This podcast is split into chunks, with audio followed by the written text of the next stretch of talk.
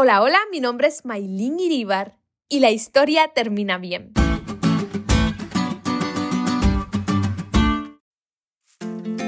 Hace algunos años escuché la historia sobre una pequeña niña que estaba leyendo un libro de cuentos.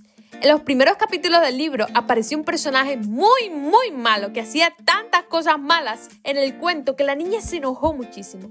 Ella no quería seguir leyendo, quería que ese personaje tuviese su merecido. Así que fue hasta el último capítulo del libro y cuando leyó que el malo del cuento sería derrotado y acabado, se sintió tan feliz.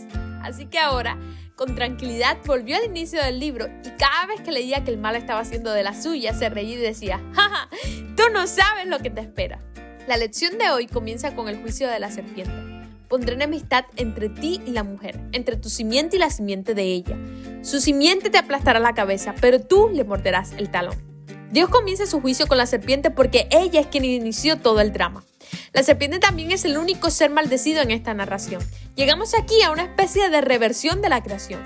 Mientras que la creación dio paso a la vida, el aprecio por lo bueno y las bendiciones, el juicio conduce a la muerte, el mal y las maldiciones.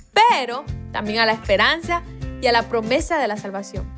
Aún antes de las condenaciones de Adán y Eva, que vendrán después, el Señor les presenta la esperanza de la redención. Sí, han pecado. Sí, sufrirán a causa de su pecado. Y sí, ellos también morirán a causa de los pecados. No obstante, a pesar de todo esto, existe la esperanza suprema, la esperanza de la salvación. La historia termina bien. La promesa de la derrota de Satanás ya se dio en el Edén, en el sentido de que su cabeza será aplastada, un tema más explícitamente en Apocalipsis que describe su muerte final.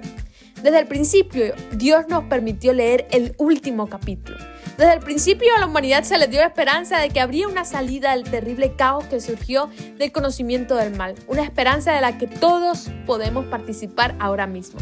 Una vez más, la historia termina bien. Allí en el Edén, donde comenzó el pecado y la maldad en la tierra, el Señor comenzó a revelar el plan de salvación. Y cuando volteamos nuestra mirada hacia la cruz, allí escrito con sangre, Dios nos dice, la historia termina bien. Yo pagué el precio por tu salvación. Joven, cada día falta menos para ese final de la historia. ¿De qué lado vas a estar? ¿Del lado de los vencidos o del lado de aquel que a través de su sacrificio de amor por nosotros nos dio la victoria y un día viene a buscarnos? Decide hoy por Jesús. Decide hoy ser un vencedor.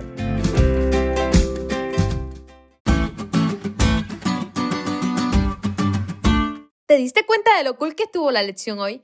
No te olvides de estudiarle y compartir este podcast con todos tus amigos. Es todo por hoy, pero mañana tendremos otra oportunidad de estudiar juntos.